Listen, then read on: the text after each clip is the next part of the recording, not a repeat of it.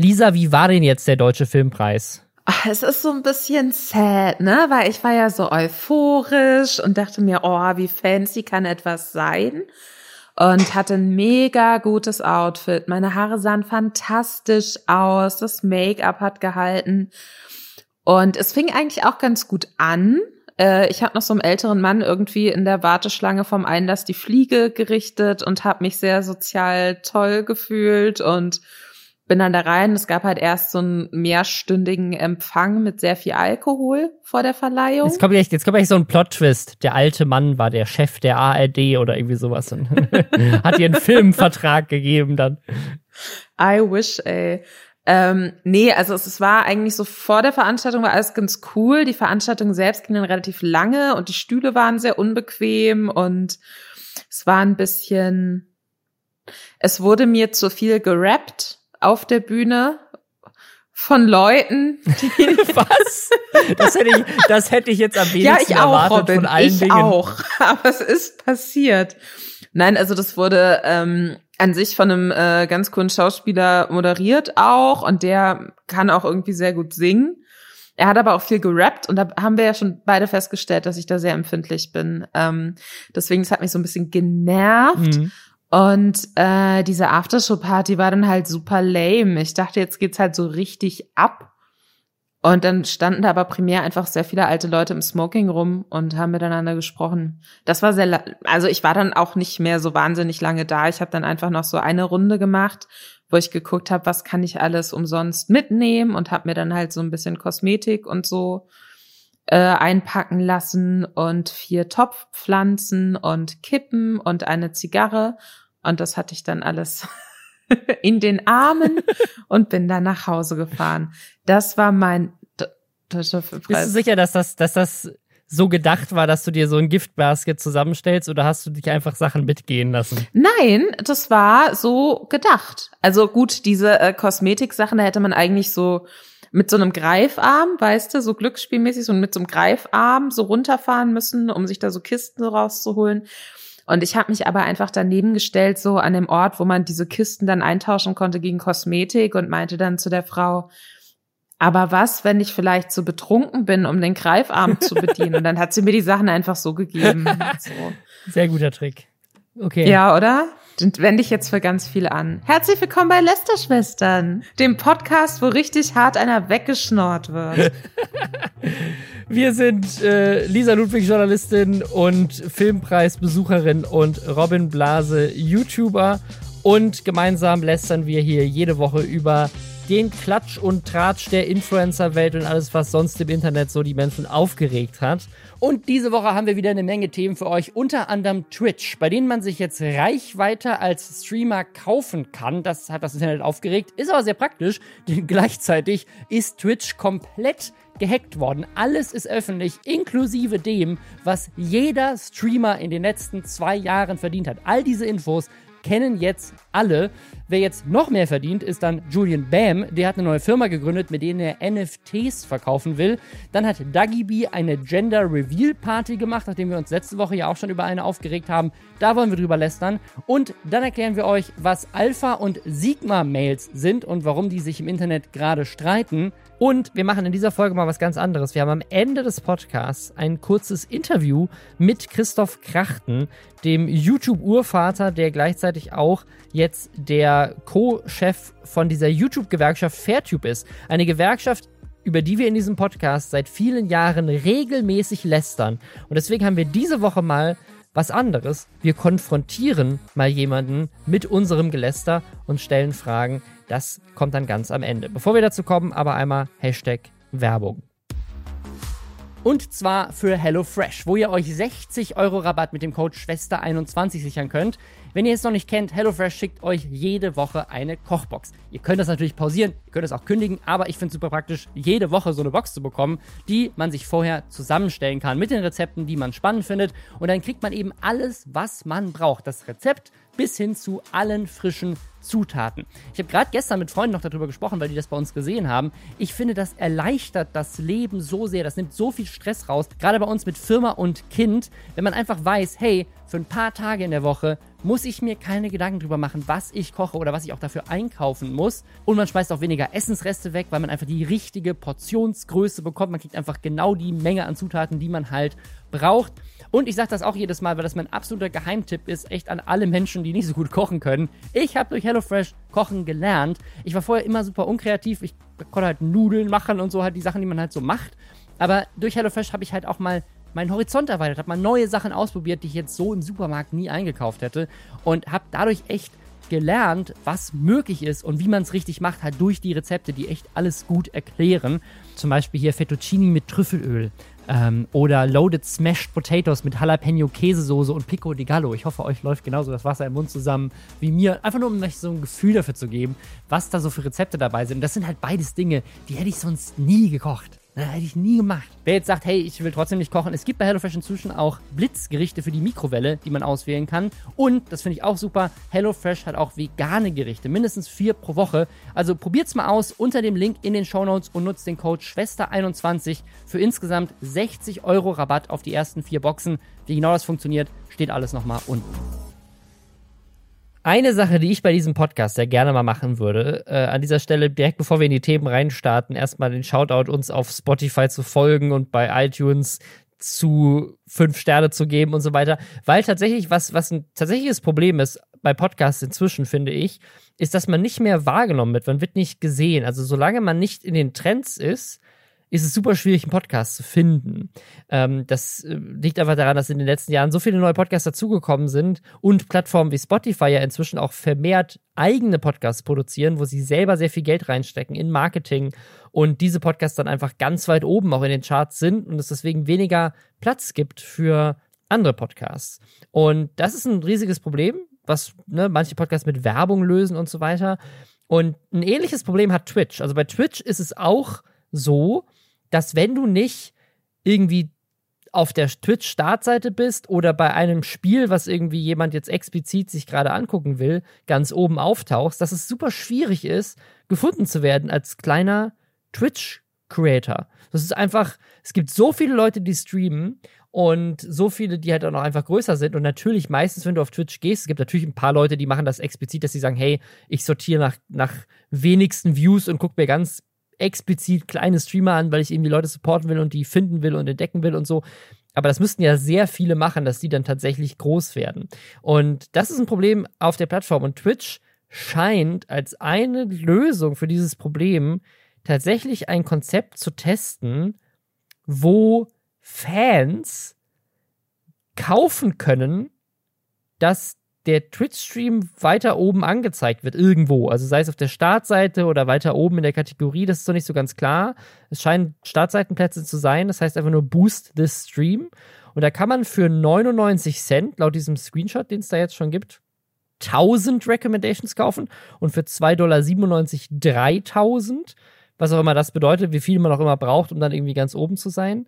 Ist super skurril und das gab da natürlich berechtigtermaßen auch Kritik, dass Leute gesagt haben, so warte mal, wenn ich mir jetzt Reichweite einkaufen kann, ist das nicht potenziell problematisch und macht irgendwie die Plattform kaputt und sorgt dann auch dafür, dass einfach Leute extrem viel Geld ausgeben müssen, um dann irgendwie ganz oben zu landen. Also die Sache ist, man kann ja generell auch auf anderen ähm, Plattformen Reichweite kaufen, ne? Bei Facebook ist es ja für Medienhäuser auch Standard, ja. dass die auf äh, möglichst, also auf sehr potenziell erfolgreiche Texte zusätzlich nochmal Geld drauflegen, damit die möglichst gut ausgespielt werden.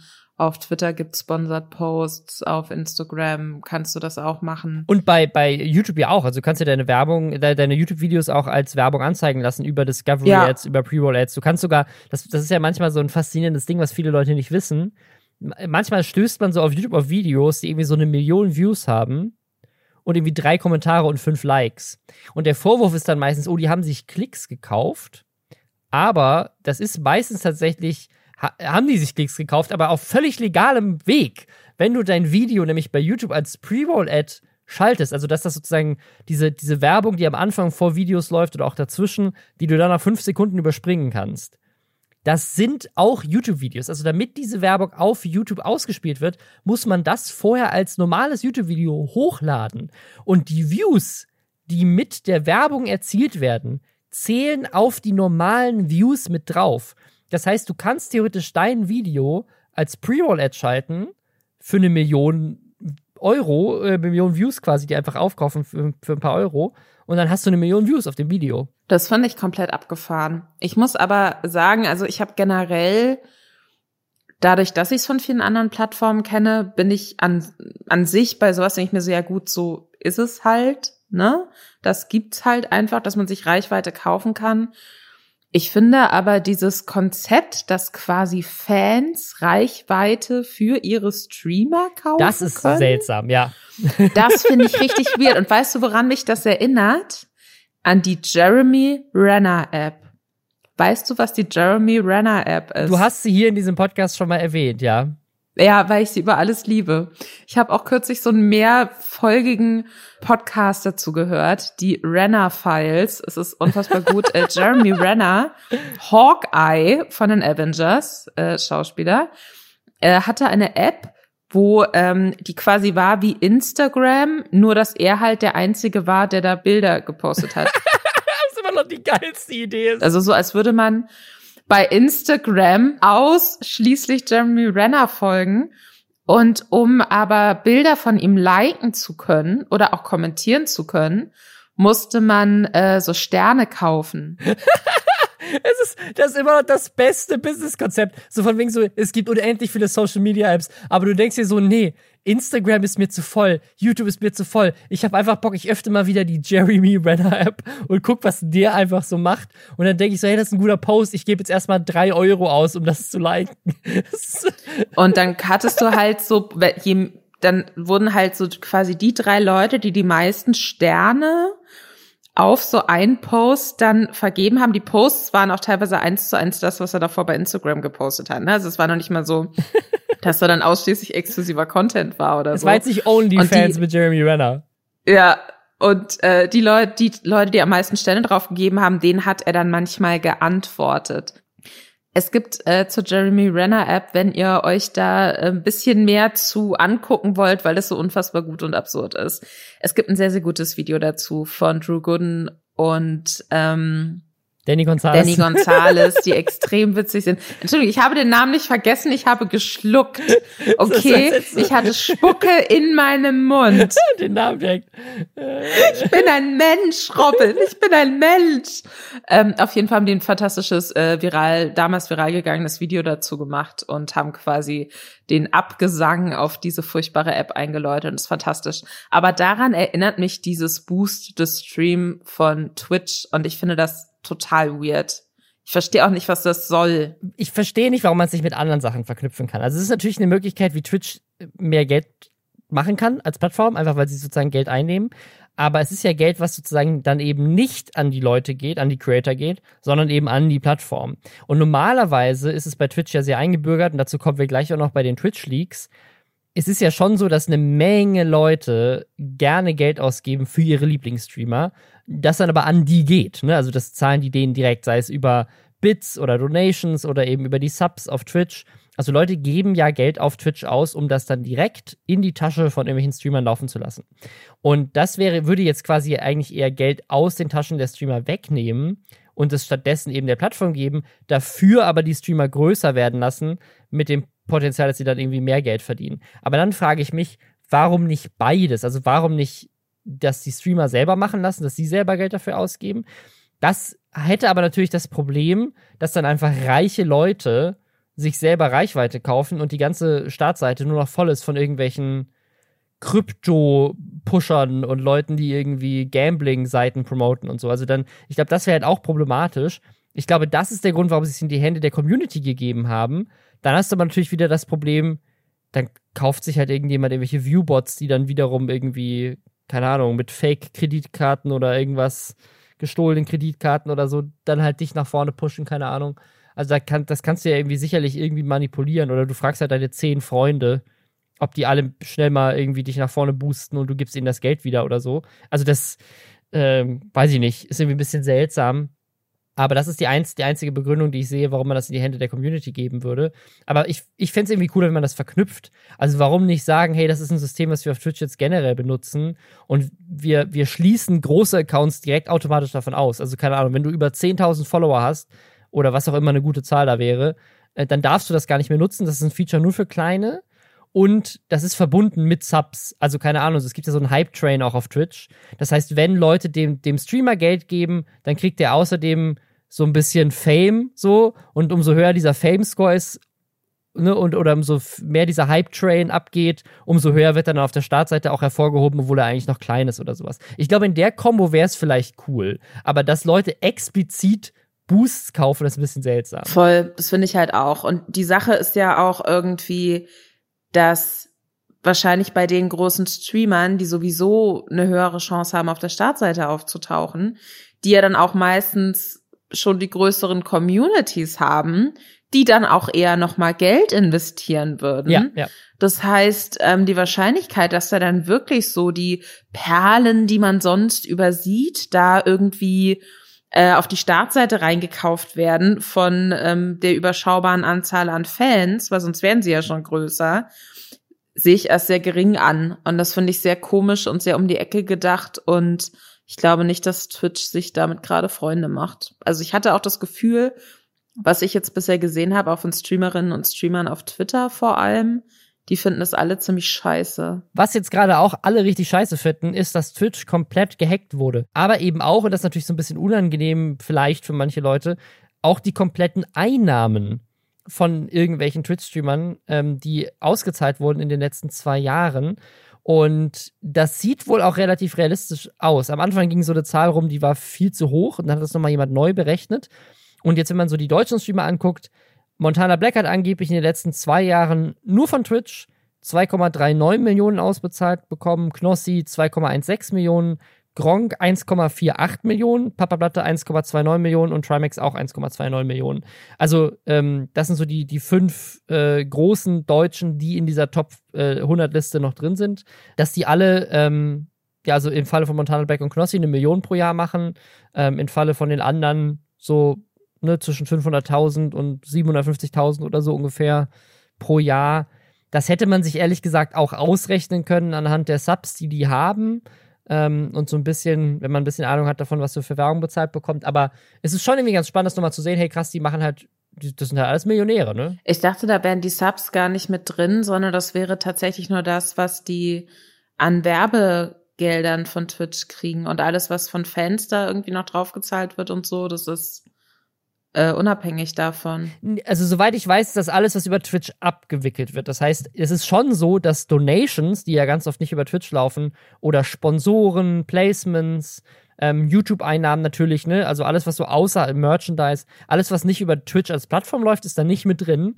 Aber äh, Subs werden ja über Twitch abgerechnet, deswegen bin ich mir relativ sicher, dass das damit ja, drin ist. Ja, okay, es macht Sinn. Was ich auch lustig fand, Montana Black ist auf Platz 17 weltweit. Also Montana Black hat am von allen Streamern in den letzten zwei Jahren ist er auf Platz 17. Und Gronk ist auch noch auf Platz äh, 42 über Leuten wie Ninja. Der natürlich Was? auch. Was? Echt? Ja, Ninja war natürlich äh, auch lange weg von Twitch durch diese Sache. Ich weiß nicht, ob das in den letzten zwei Jahren noch war, aber müsste eigentlich. Ähm, und ist jetzt erst wieder neu dabei. Ich denke mir, dass er früher mal weiter oben war, aber jetzt inzwischen hat er natürlich auch ein bisschen an Relevanz verloren dadurch. Aber Gronk hat in den letzten zwei Jahren angeblich zumindest von Twitch direkt mehr Geld ausbezahlt bekommen als Ninja und auch mehr als Amaranth zum Beispiel, die größte Frau auf Twitch. Weil die ja aber auch ständig. Ist sie ähm, ständig geb gebannt von Twitch, ja. Genau, und da keine Werbung mehr geschaltet wird und so. Ja, aber Gronk ist noch echt äh, ziemlich weit oben über, über bekannteren, größeren internationalen Streamern. Finde ich auch äh, sehr spannend. Man weiß natürlich jetzt nicht, ob diese Zahlen echt sind. Es wird aber aktuell davon ausgegangen und so ein paar Streamer haben es auf Twitter auch schon so semi-confirmed. Also sie haben jetzt nicht gesagt, hey, das, das stimmt alles nicht, sondern sind eher darauf eingegangen, so, hey, ihr seid doch alle nur neidisch und das äh, sagen, hey, ihr, ihr, wusstet das doch eh, wenn ihr meine Subs zusammenrechnet, dann ist es doch eh klar, was ich auch zustimmen würde. Also es ist jetzt keine große Überraschung, dass sie so viel verdienen, aber jetzt hat man halt mal die genauen Zahlen, was natürlich schon sehr spannend ist für viele aber ja, also das, es ist schon, es ist schon ganz spannend und ich glaube, es ist auch für viele Streamer spannend, mal so ihre Einnahmen untereinander zu vergleichen. Ich habe ja jetzt letzten Samstag ein Video online gestellt, wo ich das mit Reaction-YouTubern mal gemacht habe. Ich habe nachgerechnet, was verdienen Reaction-YouTuber mit Reactions auf meinen Videos und hatte auch den Aufruf gestartet, dass mir andere YouTuber gerne ihre Screenshots mal schicken sollen von ihren Einnahmen. Das haben auch einige gemacht. Ich sage jetzt nicht welche und ich sage auch nicht, wie viel Geld es war. Weil mich ein paar darum gebeten hatten, das jetzt äh, diskret zu behandeln. Aber ich habe es zumindest gesehen und kann euch sagen, es ist so, dass Reaction-YouTuber halt teilweise echt mindestens anderthalb Mal so viel verdienen pro 1000 Views und dann auch noch mehr Views machen äh, als ich zusammen. Also die verdienen teilweise richtig, richtig gut. Also wenn du halt mehrere tausend Euro verdienst mit einem Video, was irgendwie unter einer Million Views hat, das ist schon krass, ne? Also dann, dann, dann ist es ja eine Reaction. Das heißt, du kannst wahrscheinlich in der Woche zehn Reactions mindestens hochladen oder so, ne? Ähm, das machen jetzt auch nicht die meisten, aber kannst du theoretisch, ne? Und das, wenn dann jedes dieser Videos so seine paar hunderttausend Klicks macht, wenn du einer der größeren bist und du machst pro Video mehrere tausend Euro, die, die Einnahmen würde ich auch gerne mal geleakt sehen von YouTube. Ich find's äh, sehr beeindruckend, wie sneaky du jetzt hier Werbung für dein neues YouTube-Video untergebracht hast. Ach, übrigens, ist mir jetzt gerade nur so spontan eingefallen. Ich habe dieses YouTube-Video gemacht. Es war einfach, es war passend, Lisa. Du kannst doch nicht bestreiten, dass das nicht gerade einfach thematisch gut gepasst hat. War, ich glaube, du hast es dir alles schon ganz im Vorfeld so zurechtgelegt. Ich habe Twitch ich gehackt, so damit ich mein Video promoten kann. Das ja, ist doch die Sache. Ja, ganz genau, ganz genau. Deswegen wusstest du auch so gut Bescheid, was da alles noch mit drin mhm. war. Du hast es noch so ein bisschen so, oh ja, ich glaube das, da kenne ich mich jetzt auch nicht so aus, aber alles klar, Robin Blase. Wir wissen Bescheid. Also ich, also ich, ich, muss schon, ich muss schon sagen, ich find's schon verrückt zu sehen, also zum Beispiel Dr. Freud, das sind ja ehemalige Kollegen von mir. Wir haben ja zusammen früher ähm, Nerdscope zusammen gemacht auf YouTube. Und die haben in den letzten zwei Jahren angeblich nur über Twitch-Einnahmen über 300.000 Dollar verdient, muss man dazu sagen. Das sind Dollar, nicht Euro. Ähm, das heißt aber 150.000 pro Jahr, wenn man jetzt davon ausgeht, dass das gleichermaßen verteilt war über die beiden Jahre. Und das ist schon echt gut. Ich meine, die sind zu dritt. Die können davon sicherlich ganz gut leben, wenn man dann noch YouTube und Twitch-Einnahmen und LeFloid hat ja auch noch einen Kanal und so weiter. Also die verdienen alle ganz gut. Und ich, ich, jedes Mal, wenn ich das sehe und auch jetzt, wenn ich die Reaction-Einnahmen gesehen habe, ich denke immer wieder, warum mache ich eigentlich nicht das? warum streame ich nicht eigentlich den ganzen Tag Reactions? Es ist wirklich so einfach. Äh, also einfach ist es nicht, ne? Man muss echt äh, viel Reichweite gewinnen. Aber sozusagen, es fühlt sich so an, als wäre es so arbeitstechnisch so viel einfacher, als irgendwie eine Firma zu gründen und irgendwie 20 Angestellte zu haben und so aufwendige YouTube-Videos ab und zu mal zu machen. So, warum, warum streame ich nicht einfach den ganzen Tag und gucke mir andere YouTube-Videos an? Ich könnte so viel Geld verdienen, potenziell. Würde ich wahrscheinlich nicht, aber ich könnte. Man muss jetzt natürlich dazu sagen, wir sind ja im Endeffekt so die Reaction-Streamer der Podcasting-Szene. Ja, ja, ja. Deswegen, wir können uns da gar nicht so drüber erheben und mit dem Finger auf andere Leute zeigen. Ich glaube aber, Robin, dass. Ähm, ich, ich, ich meine das auch überhaupt nicht despektierlich. Ich habe sehr viel Neid. ich meine das mit sehr viel Neid. Ein positiver, eine positive Art von Neid. Es ist so, was ist so ein, so ein neidischer Respekt. Es ist so, okay, Leute, ihr habt's halt einfach, ihr habt's halt einfach rausgefunden. Ihr habt einfach, ihr habt einfach den Trick rausgefunden, wie ihr super easy einfach super reich werdet und dann gleichzeitig auch einfach null Stress in eurem Leben habt. Was ja nicht stimmt. Wir reden ja dauernd auch über Burnout von irgendwelchen Influencern. Ich mache mich gerade so ein bisschen drüber lustig, weil mich aber halt solche Zahlen auch einfach echt, ich glaube, wer, wer Content Creator ist oder vielleicht auch einfach nicht Content Creator ist und halt sieht, die haben in den letzten zwei Jahren mehr Geld verdient als jeder andere normale Durchschnittsbürger in Deutschland, so. Irgendwie, ne, das, wenn du hier bei den deutschen Streamern guckst, die haben alle über 100.000 Euro im Jahr verdient, die auf dieser Liste sind, bis auf Revi. Aber der verdient sicherlich anderweitig genug.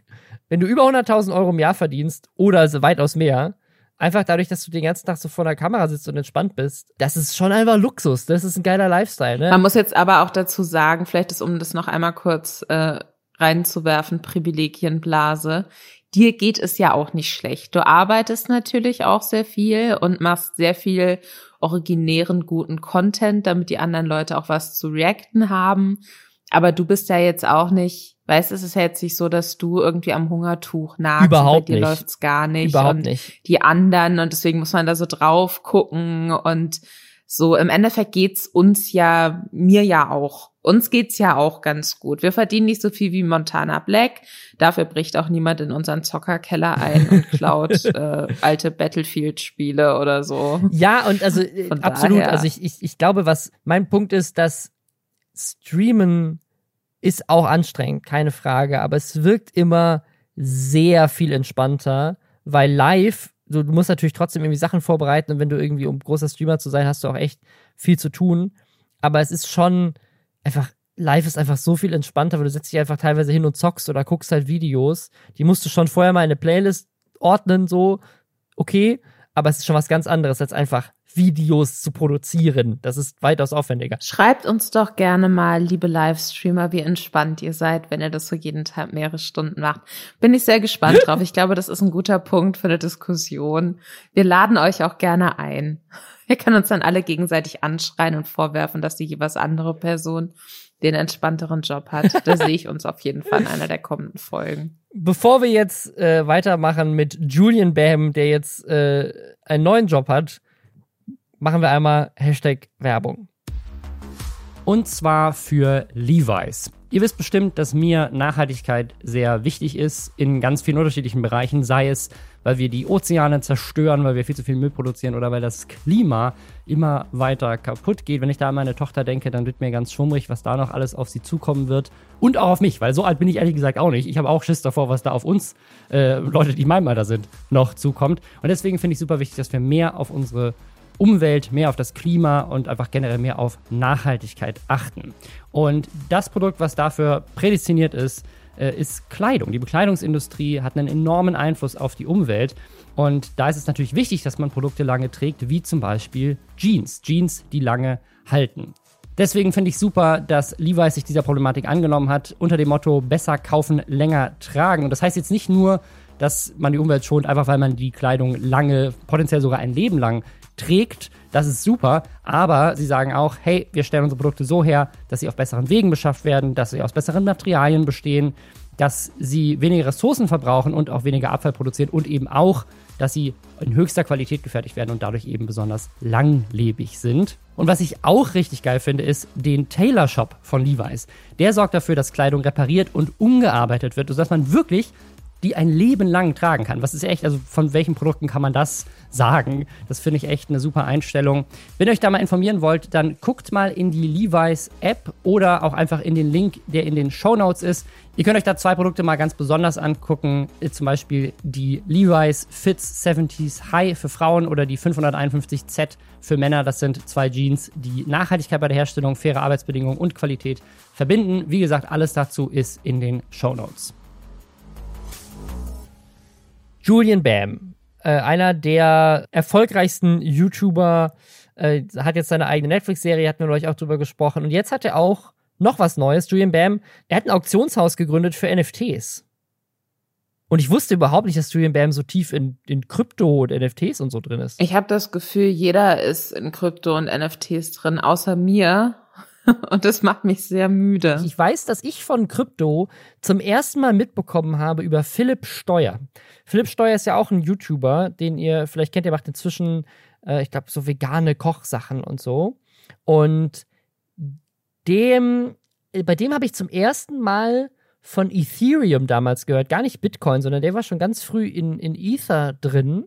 Und damals war Ethereum, glaube ich, bei 50 Euro oder sowas. Stand jetzt ist es, glaube ich, bei 2000 irgendwas oder so. Oder mehr.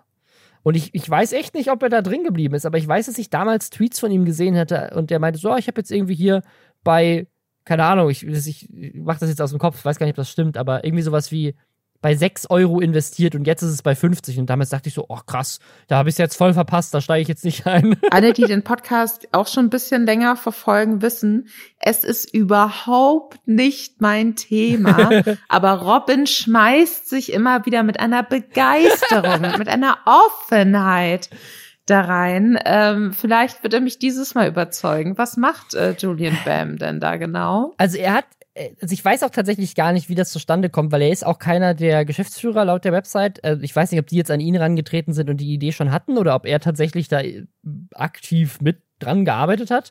Ähm, aber sie starten ein Auktionshaus für NFTs. Also NFTs sind ja diese digitalen, also die Möglichkeit sozusagen digitale Objekte zu erwerben und damit den Beweis zu haben, dass sie dir gehören. So ein bisschen. Das ist sozusagen sehr simpel runtergebracht. Wenn, wenn ihr es intensiver euch anhören wollt, dann hört euch die Folge mit Simon von den Rocket Beans an, die wir gemacht haben. Ähm, aber da ist er dabei und noch ein paar andere Leute und die wollen jetzt vor allem zum Start Sachen versteigern, so aus der deutschen Influencer-Szene, würde ich mal sagen, wo Influencer da jetzt größer ausgelegt ist. Da sind am Anfang Crow, und Cool Savage dabei und wohl auch Kaya Jana, also der Comedian, über den wir gerade auch bei Twitch schon gesprochen haben, der auch ein Twitch-Streamer ist inzwischen. Und äh, bei Crow und Cool Savage ist es wohl auch schon ziemlich konkret, was von denen jetzt versteigert ist. Und ich glaube, zum Zeitpunkt, wo diese Folge online ist, ist das von Crow auch schon versteigert worden tatsächlich. Es soll ab dem 7.10. soll diese Versteigerung laufen.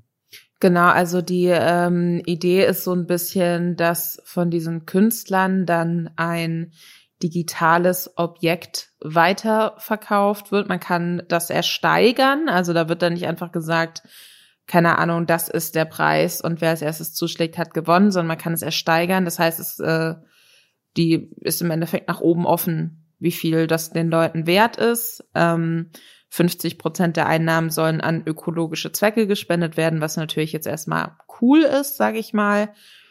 Ähm, ich muss aber sagen, dass ich schon wieder nicht so richtig verstehe, was es soll. Weil man sieht in dem Video, wo Julian Bam das halt alles auch so ein bisschen erklärt, wie das funktioniert und wie er sich das vorstellt und so, sieht man halt, was von Cool Savage versteigert wird. Und ähm, Robin, sagt ja der Song King of Rap etwas? Ja, sagt mir was. Das ist so einer der ikonischen großen ähm, Deutschrap-Tracks aus äh, Berlin, ähm, Anfang der 2000er. Und es, es ist ein sehr guter Song. Er hat die ikonische Line unter anderem Ruf mich vor der Arbeit an, ich battle dich in Shorts. Und ich denke an diese Line häufiger, als mir lieb ist. Auf jeden Fall hat Cool Savage quasi diesen Songtext auf ein Stück Papier original aufgeschrieben gehabt und das von diesem Stück Papier aus dann damals anscheinend eingerappt. Und dieses Stück Papier hat er noch.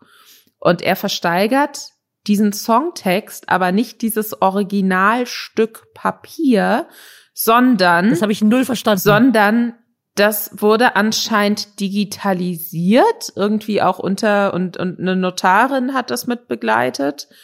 Und den Originaltext verbrennt er dann vor laufender Kamera. Das ist, als würde ich die Mona Lisa abfotografieren, würde die Mona Lisa dann verbrennen und sagen, Leute, ich verkaufe euch jetzt ein Foto davon und herzlichen Glückwunsch, euch gehört jetzt die Mona Lisa.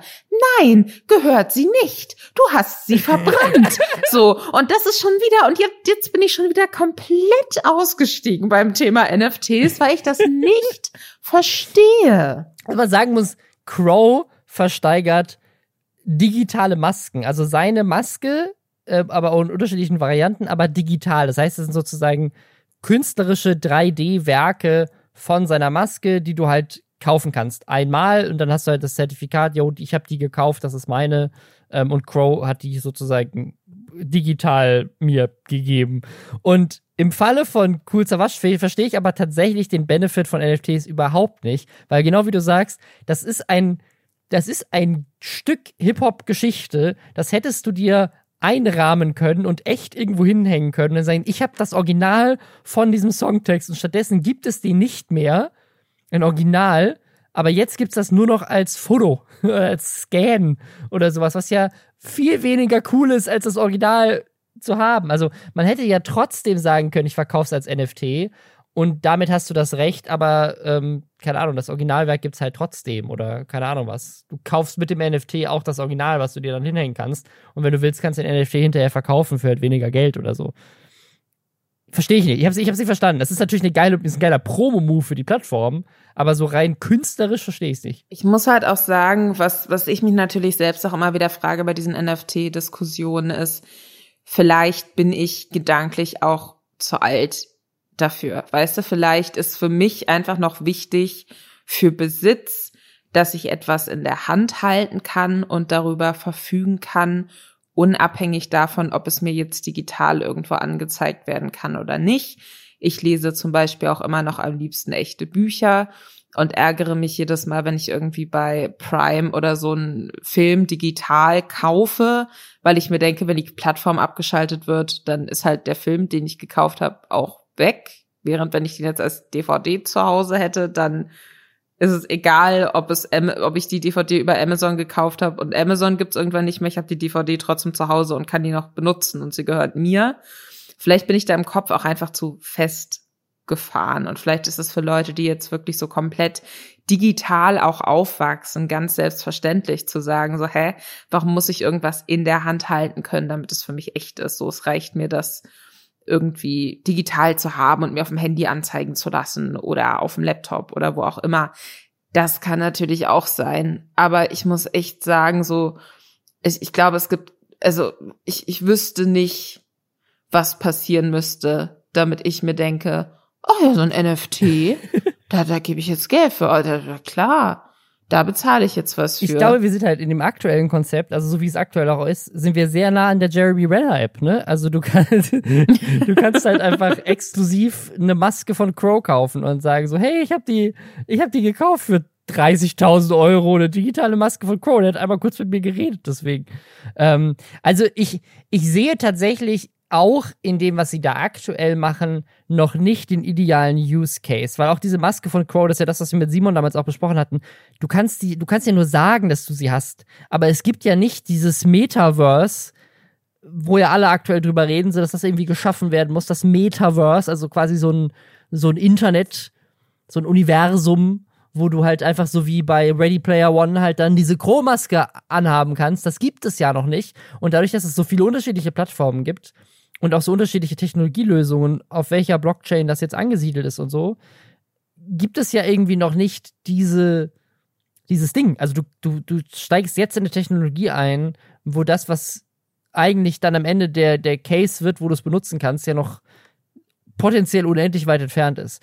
Aber ich sehe schon eine Möglichkeit, sowas zu nutzen, als Creator. Also wie halt bei der Jeremy Renner App, ne? Also dass du halt sagst, hey, keine Ahnung, das ist halt ein exklusives Bild von mir oder das ist halt OnlyFans, aber noch exklusiver, weil nur du kriegst es zu sehen und du kannst dann entscheiden. Aber dann ist es nicht die Jeremy Renner App, weil da war ja nichts ja, exklusiv. Ja, es war, es war so nur Sachen von Jeremy Renner und du zahlst halt dafür Geld, dass du irgendwie mit ihm interagieren kannst. Sowas in die Richtung. Ich sehe auch immer noch einen großen Benefit. Ich hatte das, ich hatte das so als Witz äh, gepostet, aber äh, zu meinem Reaction-Video. Ich hatte halt gesagt, was wäre denn, wenn ich sozusagen das Recht auf meine Videos zu reacten verkaufen würde. Also nicht, dass ich hinterher Lizenzgebühren einhole, sondern dass ich einfach wirklich sage, hey, ich habe ein neues Video gemacht, wer darauf reacten will, der muss sich halt bei mir sozusagen die Lizenz vorher kaufen. Und vielleicht gibt es die auch nur einmal, das wäre halt so ein NFT und dann kann man sich die kaufen. Würde es wahrscheinlich dann keiner machen. Aber an sich sozusagen irgendwo dazwischen ist vielleicht ein Punkt, wo tatsächlich Lizenzgebühren so abzuwickeln in irgendeiner Form dann doch irgendwo Sinn machen würde, aber ich habe es auch noch nicht so richtig raus. Ne, jetzt, jetzt gab jetzt in den USA, jetzt hat es ja bei NFTs ja noch mal groß an an Bedeutung gewonnen, unter anderem durch dieses Gary V-Ding und dann irgendwie, was heißt das, Pixel Buddies oder irgend so ein Ding, wo man auch so kleine Actionfiguren kauft, quasi digital. Also irgendwo mit, mit Videospielen oder Lizenzsachen sehe ich schon noch eine Möglichkeit, wo es irgendwann am Ende Sinn machen könnte. Aber ich hab's noch nicht so richtig raus und ich bin, mal, ich bin einfach mal gespannt, was mit der Plattform passiert. Ich bin neugierig. Ja, im Endeffekt ist es ja jetzt auch so ein bisschen unfair vielleicht, das anhand von den bisherigen Auktionen zu bewerten, weil grundlegend ist es ja erstmal einfach ein Auktionshaus.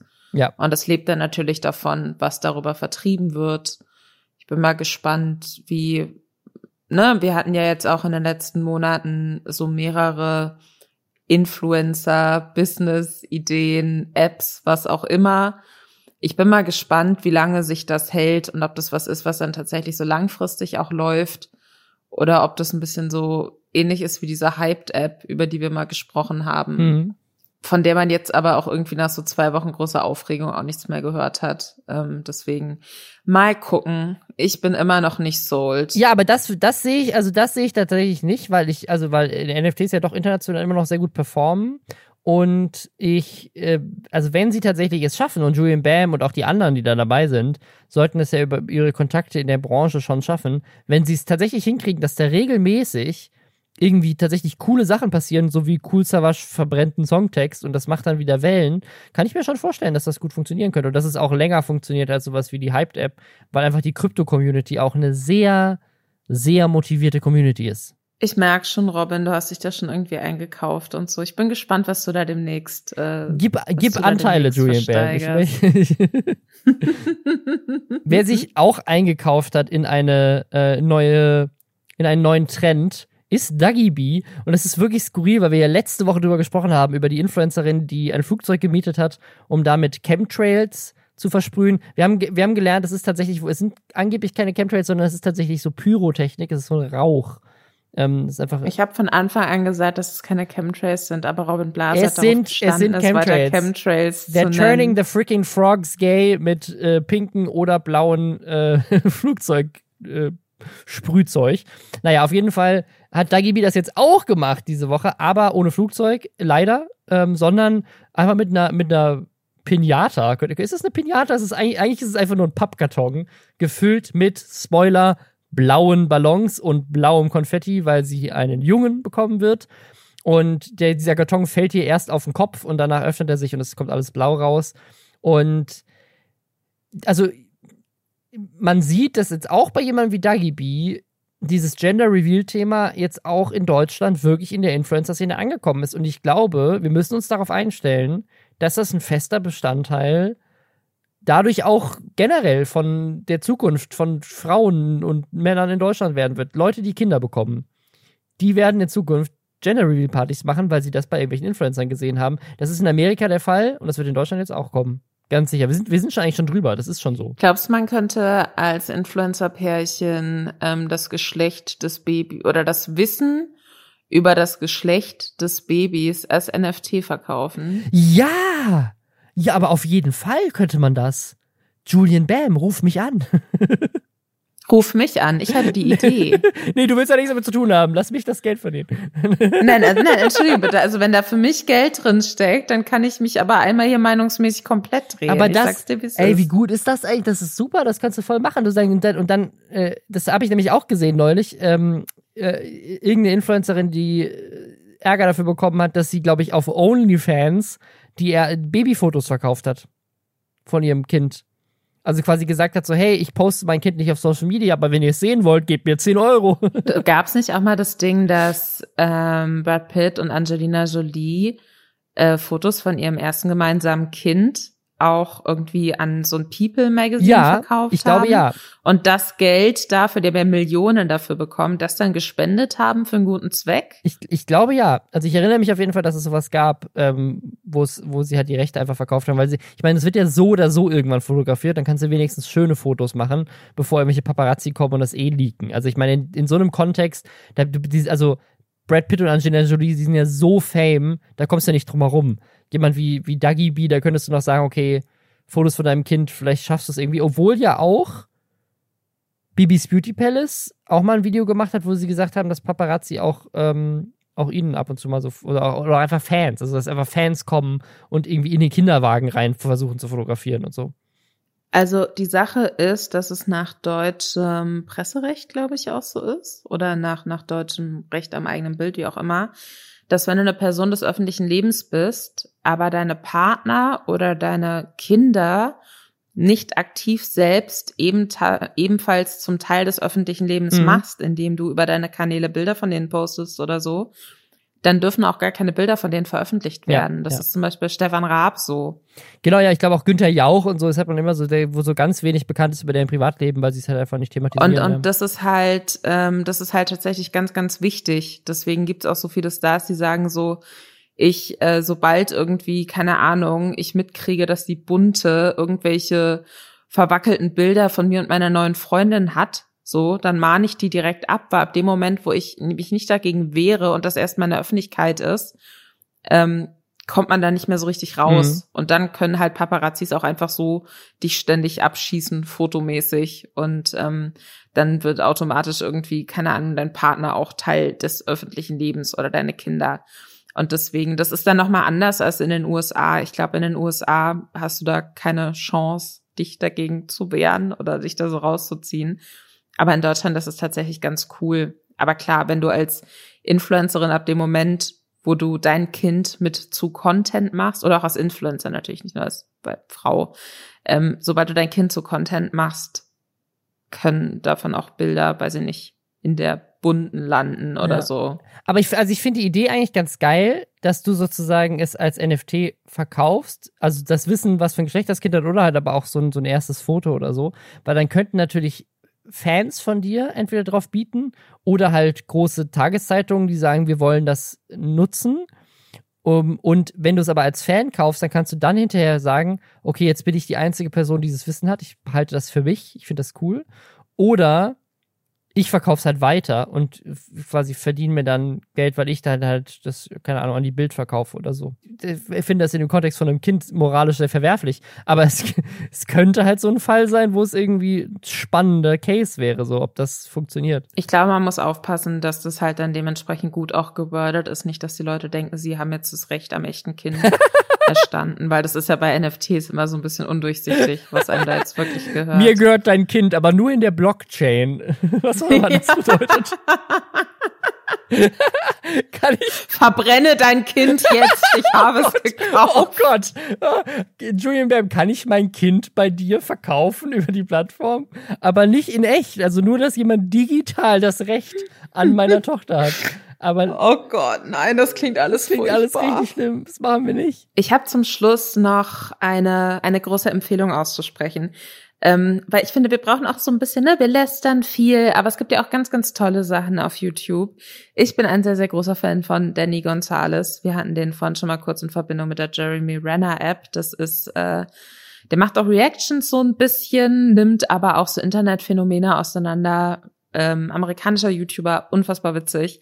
Der hat ein Video gemacht namens Alpha and Sigma Males are at war and they are both losing.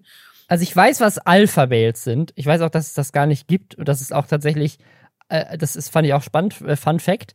Es gibt gar keine Alpha-Wölfe in, in echt. Nee, das ist halt, es ist komplett ausgedacht. Also. Das passiert wohl auch, also dass, dass sozusagen so eine Hierarchie entsteht, passiert wohl auch sowieso nur, wenn die in Gefangenschaft leben und gar nicht in echt. Und also es gibt also dieses Alpha-Beta-Ding ist generell ausgedacht, aber jetzt gibt es auch noch Sigma. Was ist das? Äh, also vielleicht noch mal kurz so Alpha-Mails. Das ist sowas, was so in der Männerrechtler und Pick-up-Typen-Szene und so, die ist ja auch auf YouTube sehr groß. Und ähm, äh, die haben immer so diese Erzählung von wegen, sie möchten Alpha-Männer sein, also die ganz starken, die alle anderen dominieren und so. Es wird immer sehr viel davon auch gesprochen, andere Männer zu dominieren.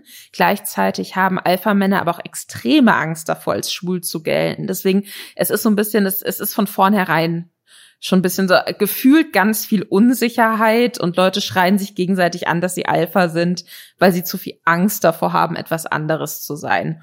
Dann gibt's noch die Erzählung des Beta-Mannes, also der Unterwürfige, der gar nichts kann, den Frauen auch total scheiße finden und der sich so ausnutzen lässt. Das ist der Beta-Mann. Das, niemand will Beta-Mann sein. Äh, zumindest niemand von den vermeintlichen Alphas. Und jetzt ganz neu, ganz spannend, gibt es noch den Sigma-Mann. der sich jetzt ausgedacht wurde, weil es offensichtlich so ein paar Leute gab, die so gemerkt haben, so, oh, aber Alpha-Männer sind bei allen so beliebt und ziehen sich auch immer so schick an und sind attraktiv. Ich will auch cool sein, aber ich habe keine Freunde und bin eigentlich lieber allein. Und deswegen haben sie sich Sigma-Mails ausgedacht die äh, noch cooler und attraktiver sind für Frauen als Alpha-Males, weil Sigma-Males total egal ist, was die Gesellschaft von ihnen denkt und sie scheißen drauf, ob sie schön angezogen sind oder ob sie Freunde haben. Sie sind einfach immer alleine und die Frauen lieben sie dafür und es ist komplett wahnsinnig und ich liebe alles daran und es ist jetzt so in dieser Manosphere äh, so ein quasi so ein Krieg ausgebrochen zwischen Alpha-Males, die es scheiße finden, dass jetzt die Sigma-Males kommen und sich cooler finden als die Alpha-Males.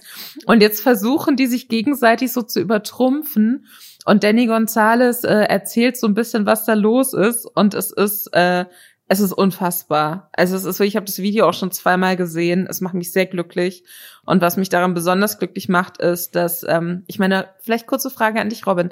Was würdest du dir vorstellen, wie so ein Intro von so einem Sigma-Mail ähm, YouTube-Kanal aussieht? Äh, boah, also die Alpha, die Alpha-Man-Kanäle, die haben ja so ein bisschen dieses Comedy-Gruppe-Feeling, weißt du, so, ich bin so reich, ich bin so geil. Mhm. Sigma-Mail müsste ja dann einfach, wenn denen alles egal ist, sind die, gucken ja einfach so gelangweilt in die Kamera und fangen einfach an, so ohne groß Tamtam drumherum zu machen. Nein, es gibt äh, zumindest bei dem YouTuber Anthony Spade, der das Video gemacht hat, Why Sigma Males are more attractive than Alpha Males. das, ist ein guter, ähm, das ist ein guter Titel einfach, ja. Ja, ja, genau. Und ein Ausschnitt aus diesem Video ist auf TikTok viral gegangen und darüber ist dann Danny Gonzalez auch auf das Thema gestoßen. Aber äh, dessen YouTube-Intro sind quasi so unfassbar schlechte 3D-Animationen von einem äh, Tiger, glaube ich, oder einem Löwen, ich bin gerade nicht sicher, und einem Wolf. Mhm. Und es ist, äh, es ist wirklich, man denkt im ersten Moment, es ist ein Scherz und es ist ein Kanal, der sich über solche Lust, Leute lustig macht. Aber es ist ernst gemeint. Und äh, ja, ich kann das Video sehr äh, empfehlen, wenn ihr, wenn es euch nicht gut geht, weil ihr habt auf den King of Rap NFT-Text irgendwie mitgeboten und dann hat euch aber keine Ahnung, Simon Desue ausgestochen mit seinem Dubai Money und ihr braucht irgendetwas, was euch aufheitert, dann äh, guckt das Video Alpha and Sigma Males are at war and they're both losing.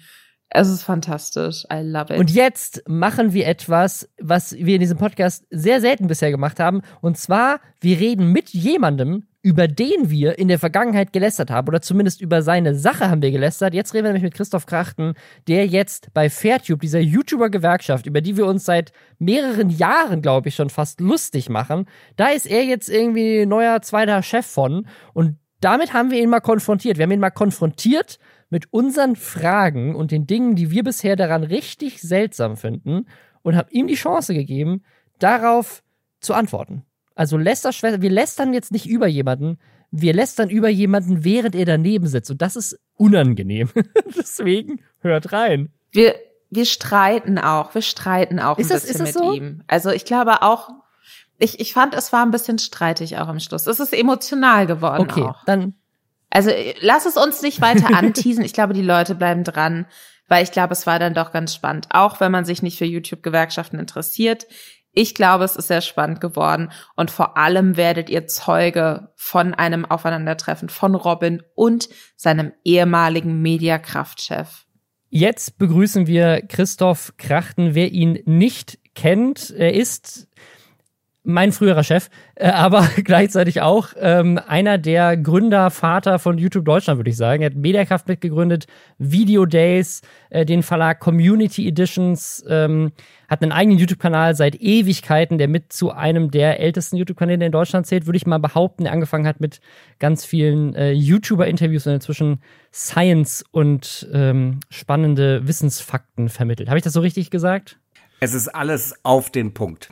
Sehr ich weiß gut. nicht, ob ich wirklich der Älteste bin. Also es gibt ja noch ein paar, also viele sind natürlich auch einfach eingestellt worden, aber ich habe nicht so recht den Überblick. Aber ich gehöre mit zu den Ältesten.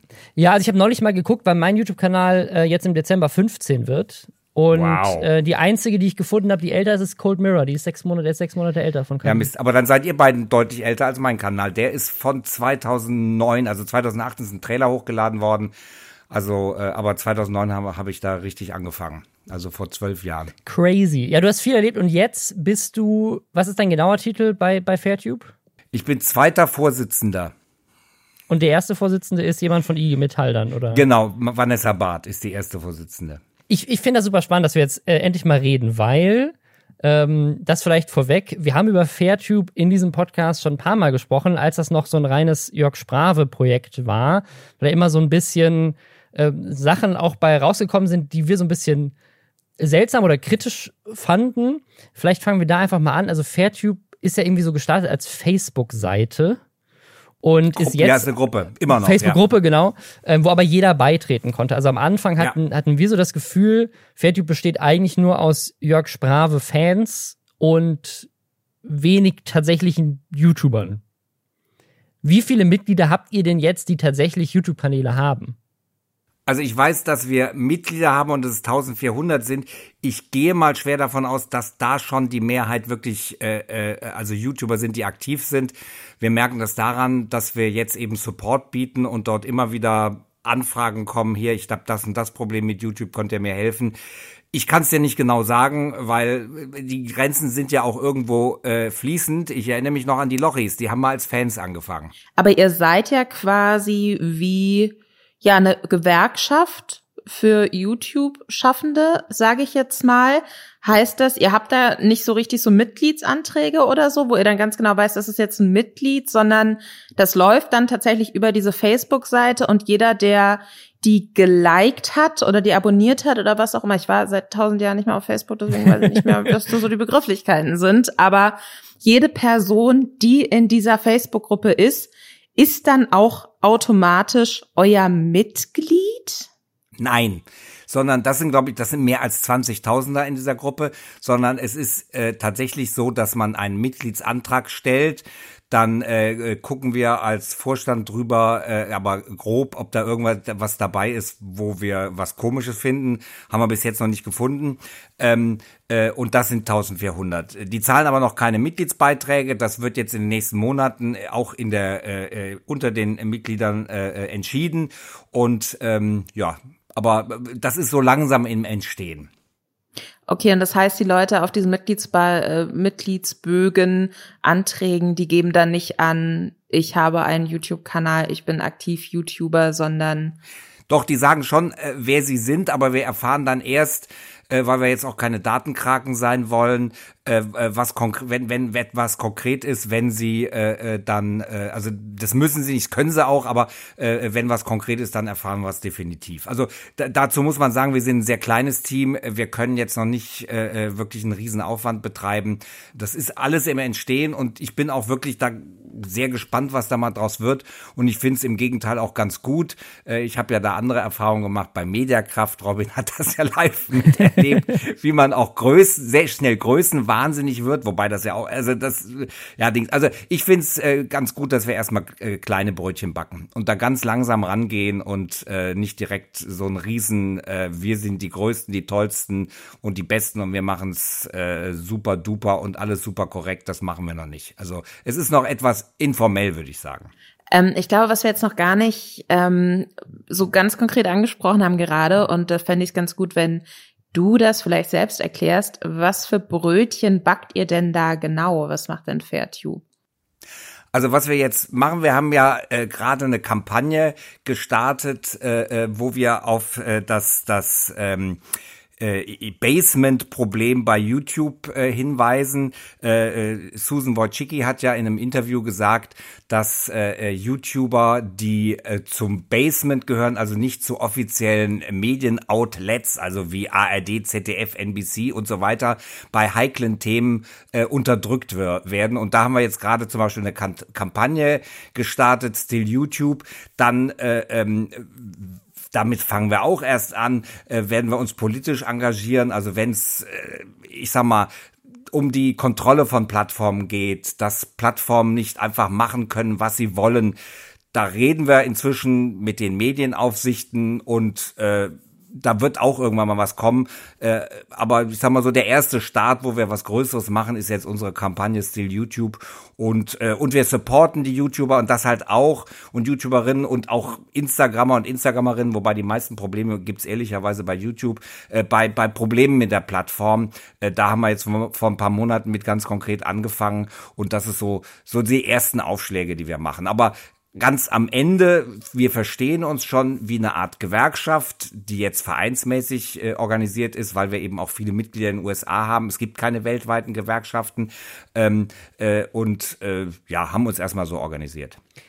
Was ich damals, als das gestartet ist, ähm, sehr seltsam fand, ist, da hat äh, die IG Metall zusammen mit, mit Jörg Sprave so eine erste, einen ersten Aufschlag gemacht und YouTube eigentlich auch erstmal gedroht und gesagt, sie wollen YouTube verklagen, wenn sie nicht auf ihre Forderungen eingehen, ähm, weil sie Beweise in der Hand hätten, die zeigen oder was sie dann gerichtlich prüfen wollen würden, dass die ganzen YouTuber und YouTuberinnen eigentlich scheinselbstständig sind.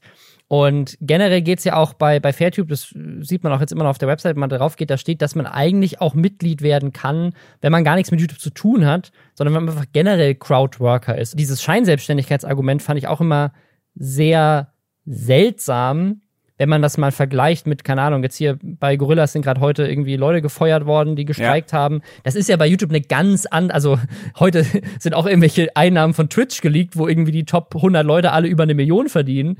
Ähm, das zu vergleichen mit Crowdwork finde ich schon so ein bisschen frech den Leuten gegenüber, die tatsächlich Crowdwork machen. Also ist das weiterhin eine Sache, die ihr verfolgt?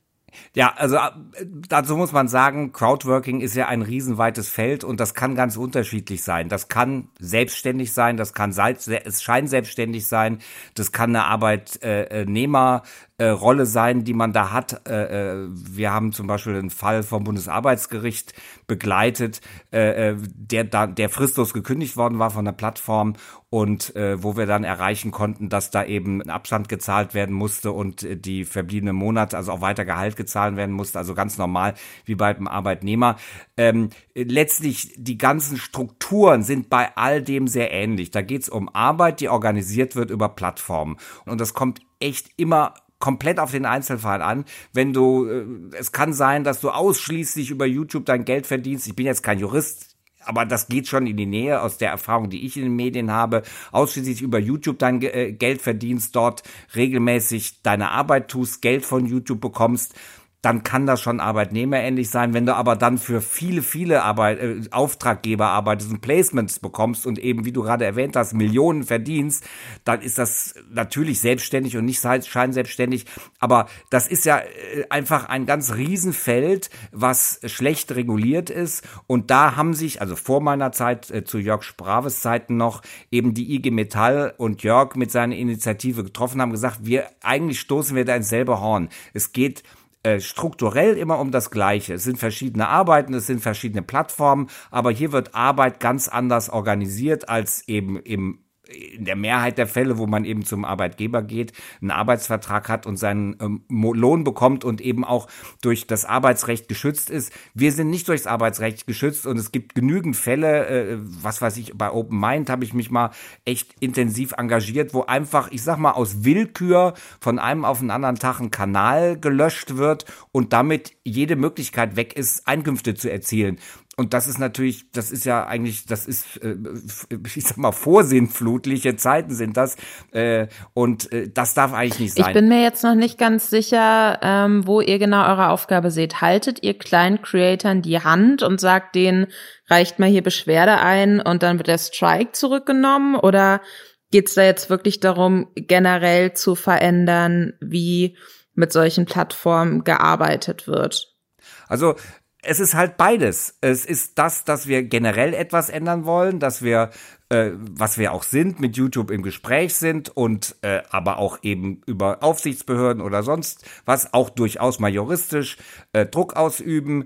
Ähm, aber es ist auch so, dass wir Service bieten und das nicht nur für kleine, also wir halten denen nicht die Hand, sondern wir machen das. Wir kommunizieren dann mit YouTube und wir haben halt oft die besseren Argumente und wir wissen, äh, äh, wie, wie man äh, äh das Textbaustein, die Textbausteinflut von YouTube eindämmt und äh, wie man da argumentiert. Und das gilt nicht, also ich sag mal so, siehe Open Mind, das gilt nicht nur für kleine YouTuber, das gilt für alle. Also ich glaube, also unsere, das sind wirklich die beiden Standbeine, so sehe ich's. Wir haben, wir wollen generell etwas verändern. Ich bin der Meinung, äh, große Plattformen müssen äh, äh, beaufsichtigt werden. Die können nicht einfach als äh, äh, gewinnorientiertes Unternehmen Regeln aufstellen, die im Notfall auch gar nicht kontrolliert werden können. Ich erinnere mich noch an ein Gespräch mit einem Partnermanager von YouTube, der mir sagte, äh, ja, da, da finden dann die, die, äh, ähm, die Richtlinien für Gewinnspiele drauf Anwendung.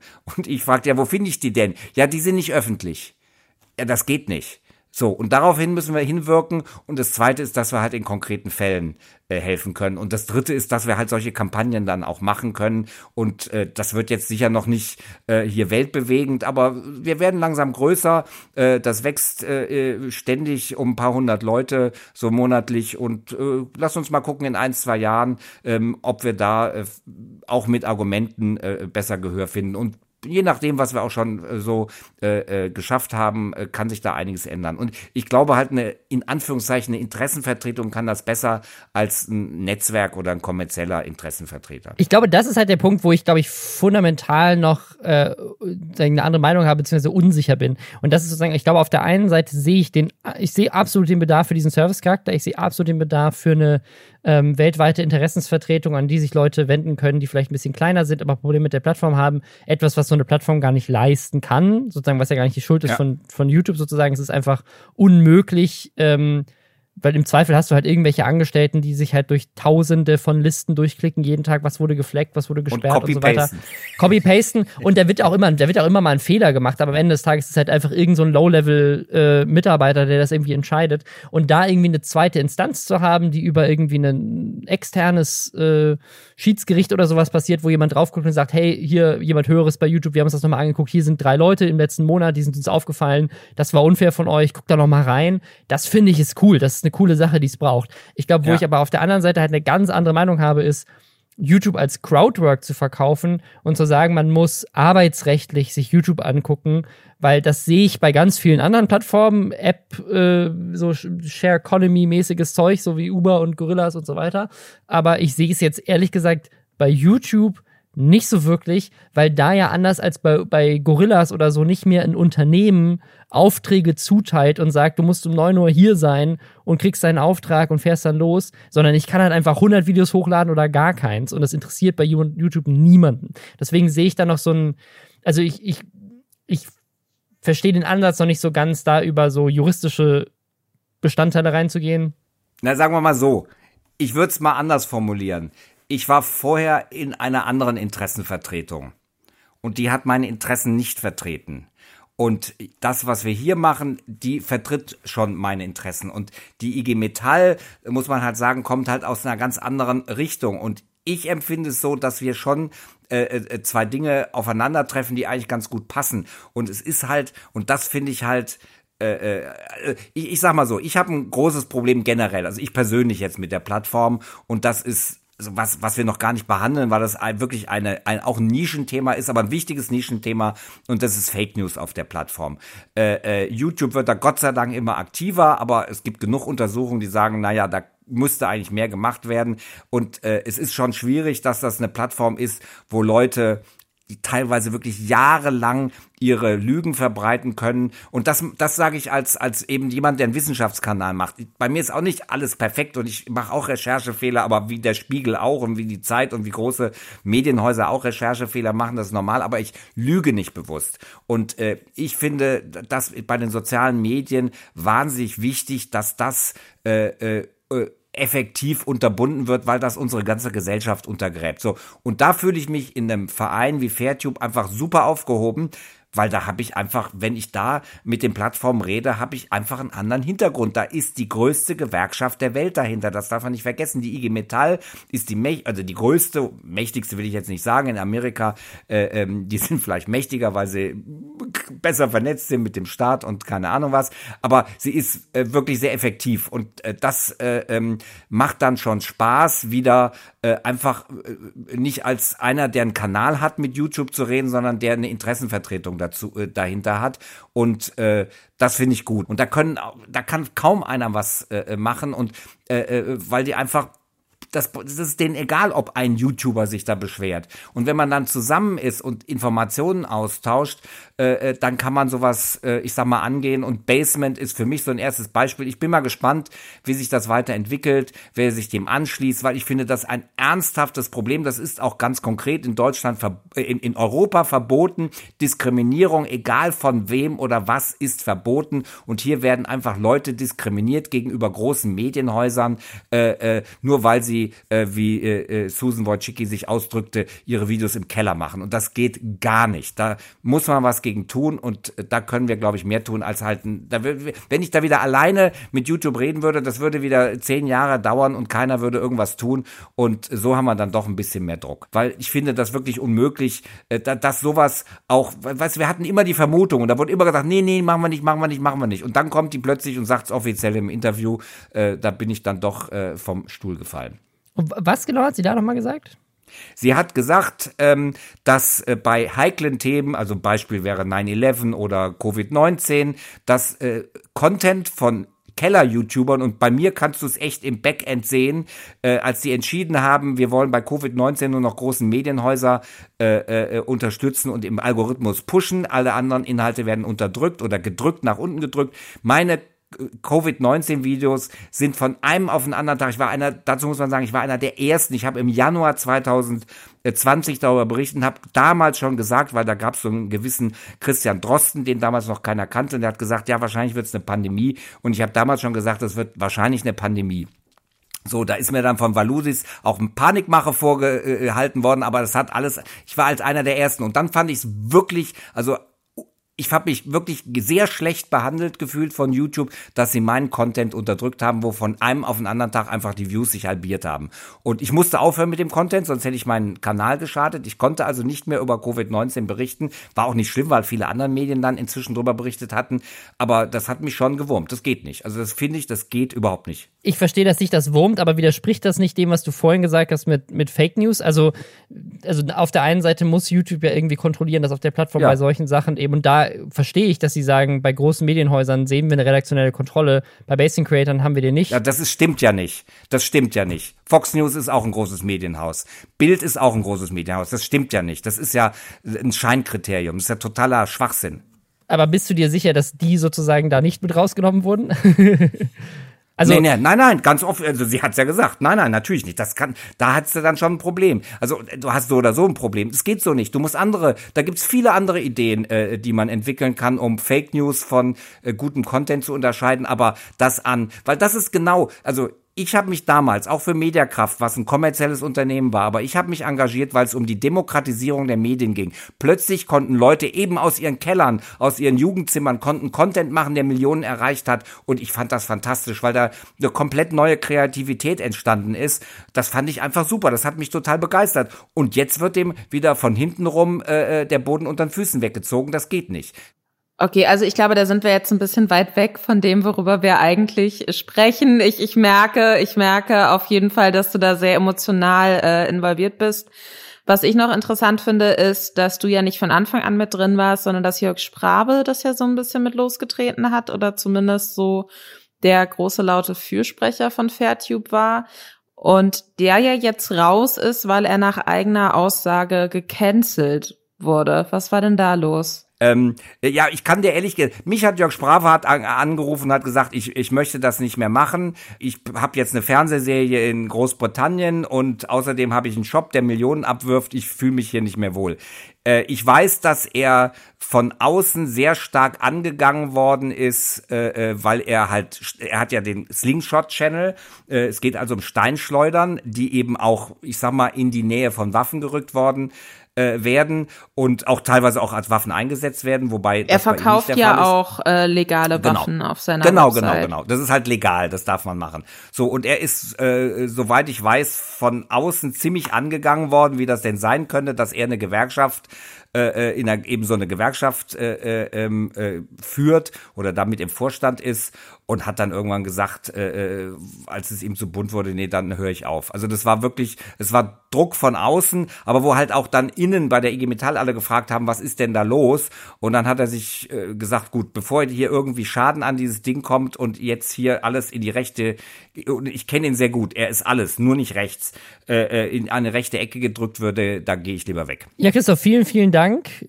Äh, vielen, vielen Dank für deine Zeit. Wir verlinken auch Fairtube die Website nochmal unten, dann könnt ihr euch selber da nochmal um, umgucken, falls euch das interessiert. Macht gerne bei der Kampagne mit. das gucke ich mir nochmal an. Äh, ich ja, bin, auch, ich bin gespannt, was das. Na, äh, wirklich, also ich glaube, es ist schon eine gute Sache und man, man kann nichts falsch machen, würde ich mal sagen. Das äh, werden wir beobachten. du Diplomat. Dann, äh, ja, danke dir und einen schönen Abend noch. Ja, und danke euch, dass ihr mich äh, interviewt habt. Vielen Dank. So, das war die heutige Folge Lästerschwestern. Danke fürs Dranbleiben bis zum Ende. Ich hoffe, das Interview hat euch gefallen und die sonstigen Themen auch. Und ansonsten hören wir uns nächste Woche. Was nehmen wir mit aus dieser Folge, Lisa? Was ist unser großes Fazit? Wenn man Sachen über Julian Bams Plattform verkauft, sollte man vorher sicherstellen, dass äh, die eigenen Kinder nicht verbrannt werden. ich wollte ich, ich wollte jetzt noch ein bisschen mehr verknüpfen und sagen, wenn wir alle bei YouTube angestellt sind, warum verkaufen wir dann nicht einfach all unsere Videos als NFTs, bevor wir sie irgendwo veröffentlichen und YouTube muss sie von uns kaufen? Das finde ich, das finde ich um die Ecke, da fehlt mir das Feuer ja, okay. ein bisschen. Und dann verbrennen wir sie. Dann verbrennen wir die Festplatten. dann verbrennen wir, wir verbr YouTube. das, das ist so ein Insider, den kennen wahrscheinlich viele nicht mehr, aber dann verbrennen wir die Speicherkarten. Das ist mal so ein Ding, dass, dass ja mehrmal, mehreren YouTubern die Speicherkarten geklaut wurden von anderen YouTubern. Das machen wir dann. Wir verbrennen die Speicherkarten.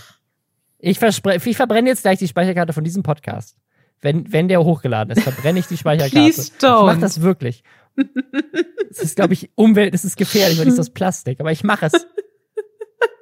Ich finde es gut. Fatalistischer Robin Blase ganz am Schluss. Wir sehen uns dann nächste Woche. Hoffentlich leben wir dann noch alle. Vor allem habe ich dann keine Speicherkarte mehr.